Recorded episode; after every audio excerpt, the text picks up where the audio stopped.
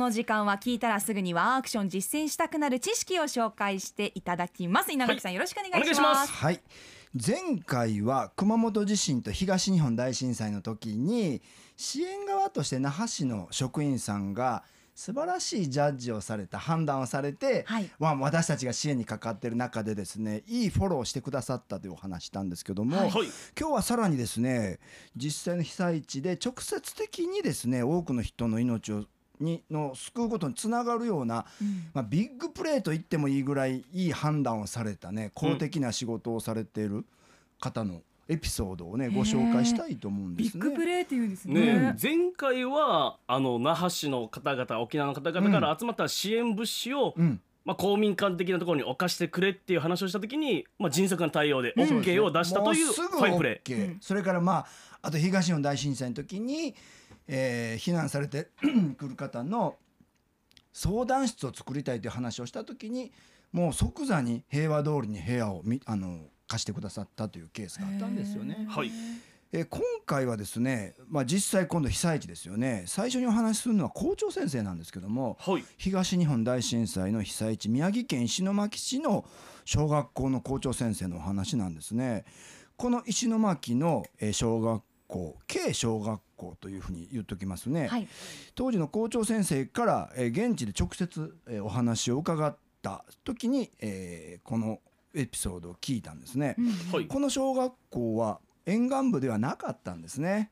なので避難する人や車が当然殺到してくるわけですよね。はいで地震からもう30分ぐらいでもう車が校庭とか学校周辺に溢れ返ってしまって、うん極めて危険な状況になってしまったというんですね。はい。ん。もう学校の校庭に避難しようとする車でもう街は埋め尽くされてしまって、うん。極めて危険な状況になってしまった。はい。うん。うん。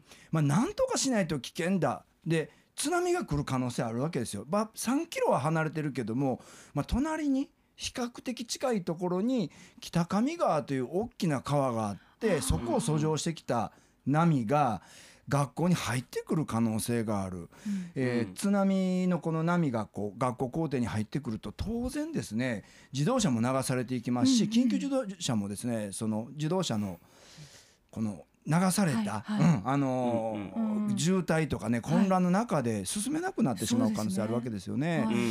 うん。で非常に危険な状況になってですね早くなんとかしなきゃっていうでも場所がないと思っていたら実は、えー学校の隣にですね大きな県営のこのこれからまあ何か庁舎を建てるための空き地があったというんですね。はいでまあ運営に当たるはずの市職員さんもまだ来ていないし、えー学校の先生たちは下校する状況にある子どもたちを下校させるかどうかということで非常に難しい判断の中子どもたちのサポートをしていてですね誘導する間もないんですよね。はい。うん。で、まあ、どうしようと思った時に校長先生はこの隣にある広大な県の敷地ですね。大体車が2300台入るということなんですけども。はい。入り口がまあ3箇所あってみんな鎖がかかっているというんですね。はい。でこの鎖を、えー鍵がかかってるんだけどこの鍵を、えー取りに行くお願いをして取りに行くにも2 3 0分かかるし、うん。その電話も通じない状況でそこに人がいるかどうかもわからない状況ですよね。はい。なので、はい。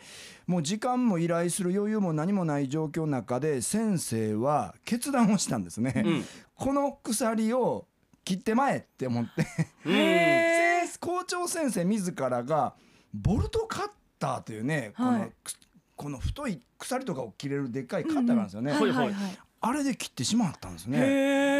思い切った判断ですね。うん、うん。これなんで校長先生そういうことができたかっていうと実は技術の職あの先生だったんですね。そう。なんですあそうか技いうことか。術が専門の先生なので、たまたまその工具も持ってらっしゃったということなんですね。はいはいはい。うん、じゃあ普通はうん常備されているようなものではないんですかね。そうそう、うん。普通は備蓄品にはなかったもんだけどもたまたま持っていたということで、ん。えー切ってしまってもう校長先生自ら誘導に関わったというんですね。でこれによってまあスムーズにその渋滞をしていたもうこのいっぱいいっぱいになっていた学校周辺の車は収容できてですね、えー人々もまあうまく学校の中に逃げた、でその後に津波が来てるんですね、うんうん。1メートルから2メートルぐらいの高さにあってやっぱり校舎の1階部分ぐらいはもう浸水をしてしまったということだったんですね。なんでまあ本当にこの校長先生のまあ一瞬の判断というのかね、うんうん。で本来的に言うとこれは器物損壊になってしまうんですよね。はいはい。うんそうですまあねまあ自分の土地でもないですしね,、うん。ねそういうことですよね。なのでまあこれがこう平時なら推奨できる話ではないしもちろうんん犯罪になってしまうかもわかんないけども、うん。緊急時はまあこういう判断もあって、まあ、これによって助け助かる人の命もあるし、うんうん。え町自体も救われていくというね、まあ、一つのはあまあ事例だと思うんですね。はい、うん。そうですね、うん、でこの校長先生は、まあ、マニュアルはしっかり理解した上でマニュアルにない対応は校長が判断してやっていく。でうん。次がどうなるかということを予見をしてやっていかなきゃいけないから、うん。もうとっさにそれを考えてやりましたということをね言われてたんですね。うん。ビッグプレーですね。本当ですね。うん。でこのやっぱりね大事なのはこの、まあ、校長先生の判断と実行を他の先生たちとか地域の皆さんが支えてくださるということが大事ですよね。うんやっぱりこういう状況だから校長先生はやむを得ずやりましたということを住民の皆さんがやっぱり理解をして支えるということが非常に大事かなと思うんですね。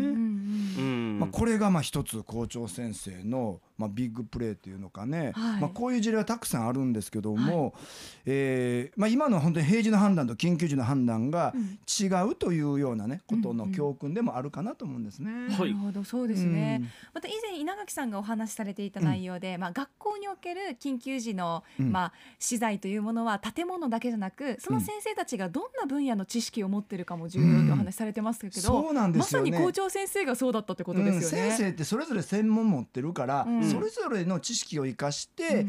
えー判断をしてですね、うん。災害時に対応することすごい大事だし、この校長先生はボルトカッターは備蓄品としてやっぱり必要っていうことをこれ、うん。あの言われていて、うん。ボルトカッターを備えてらっしゃるあの関東地区の学校も増えてきたというんですね。そうなんですか？うん。へやっぱり確かにそうですよ、この非常時にあれあそこに入れたら助かるのにみたいなケースたくさんあるけども、そうですね。それができるのとできないのと随分違うことありますよね。うん。まあ、これが一つですけど、はい。もう一つは、うん。えー日本銀行の支店長さんのお話なんですね。阪神・淡路大震災の時に日銀神戸支店長これは遠藤勝弘さんっていうんですけども、えー僕は直接お会いしたことはなくてですね、えーこの方が日銀神戸支店長の行動日記という本を書かれていたりあるいは日経ビジネスのウェブ版とかでねあのはい。今年の1月に載ってたりするんですけども、はいはい。この支店長さん、まあ、阪神・淡路大震災26年前なんですけども、まあ、震度7を直撃を受けて社宅で寝てらっしゃったんですね単身赴任で、もう車内、えー室内めちゃくちゃなんだけどもとりあえず神戸支店に行ったんですね。神戸支店というのは、えーまあ、三宮の都心の、えー真ん中にあってですね、もう周りめちゃくちゃに倒壊してるんですよ。はあ。建物という建物がほとんどがもう、えー損壊していて多くはですねその何回かが完全に潰されてしまう座窟という状況になっているところが多かったんですね。はい。でこの日銀さすが日銀なんですよね。潰れてなかったらしいんですよ。建物がもうしっかうり、ん、やっぱり、りねあのお金が入ってるということで。はあ。で金庫は100畳ほどの金庫部屋というところが金庫になっていてですね、はいはい。うん、でまあ通常は9時にオープンしてですねいろんな銀行さんとか企業が取引にやってくるということなんですけどもこの中がやっぱりめちゃくちゃあったそうなんですね。もうお金むちゃくちゃなっていた、でもなんとかなったというんですね。金庫部屋が、えーしっかりしてたってこしっとですか？かりしてですね、うんうんただ中のお金は崩れてもうめちゃくちゃになっていた、うんそれでもまあ9時までにはなんとかなったということなんですね、でこの金庫部屋がそもそも開くかどうかということで最初開かなかったんだけども、まうん。その開いたらしいんですようまくね。で問題は取引の時にですね、えー使うこの帳簿とかをうん。照合する、えー、ハンコのなんか名簿があるらしいですね。はい。でうんこれが支店長室にあるんだけど支店長の室の鍵が開かなくってですね、はいはいはい。うん。でこの鍵を、えー開けようとしたけども、まあ、開かなかった。ただその時奇跡的にですね、えー秘書秘書秘書の方の机が地震で倒壊をしてぶっ壊れてですね、はいはいそこから鍵が出てきてたというんですね。えそれによってまあうまく開いてですね取引に使えるようになったというんですけども、はいはいまああのいろんなこの時奇跡が起こっているようではあるんだけどもおもしあのすごくこの方が英断だったのがですねいくつかの特例措置をされたんですね。うんはい通帳や印鑑がなくても本人確認ができたら預金を下ろせるようにしたんですね。へー。うん。でこれはすごい助ね。でこれ実はあの災害対策基本法で決まってるんだけども、ただ、うんはいはい。すぐに判断が難しいんですよね。うん。でこの時、えー財務省の、えー神戸事務所ですね。財務事務所の事務所長が、えー大怪我を負いながら日銀に来てくれてですね直ちに OK を出してくれて、へーその手続きに入ったというんですよ。あでもうあのー銀行、まあ、燃えた紙幣とか汚れた紙幣も引き換えるし定期預金も払い戻し可能にしてったんですね。まあ、こういうことをされたということなんですね。うんうんでさらに、まあ、この市内の銀行が潰れてしまっているので相手いないとお金出せないその銀行の店舗をですね日銀の中に出すということも、えー、OK をしてですね。でこれらもみんな神戸財務事務所長が大怪我を負いながら即断をされたということでそうですか。この日銀の支店長さんとそれからこの神戸財務事務所長さんのまあ連携プレーでですね、うん多くの人が救われたんですね。なんか本当にたくさんのファインプレーが重なってビッグプレーになったって感じですね、本当にそんな感じなんですよ。でこのすごくね象徴的なお話がですね最初に引き返されたのが焼けた紙幣なんだけどしかお札自体にまだ火な火種が残っていて移動する時に風が入ってまた燃え出した。それを交換をしたとかですね。あと燃えてしまったお年玉を持ってきた女の子をですね、えー変えてあげたらもう大喜びをしてそれによって一気に窓口が明るくなった話とかね まあこんなね話もいろいろあってですね。これでやっぱりすごい。3分の2以上焼けてたらもう、うん。もう使えなくなっちゃうんですかね、うん、そういうこと。でもね、うん。あの3分の2以上ということでもなかったらしい。この時はもう特例なので、うん。ほとんどなくなっててももう OK にしたんですね。うん。でまあ支店長さんマニュアルはやっぱり大事で、うん。マニュアルがあるから目の前で起きてることが対応できるんだけどそうでないことは支店長が判断をする。だからうん。マニュアルも大事だけども、うんうん。マニュアルに載ってないことをきちんとわ僕たちがどう判断するかが大事だよっていうことを言われてるんですね。その状況とか環境とかを察知して判断してうね、ん。いやこれは本当すごい体験ですね、うん。うん。だから日銀の建物ってまたやっぱ丈丈夫なんだなっていうのも改めて、なんかね感じましたね。うん感じましたね。はいということでガッキーのワンアクション今日はビッグプレーについて東日本大震災の事例と阪神・淡路大震災の事例伺いました、ありがとうございました。ありがとうございまはい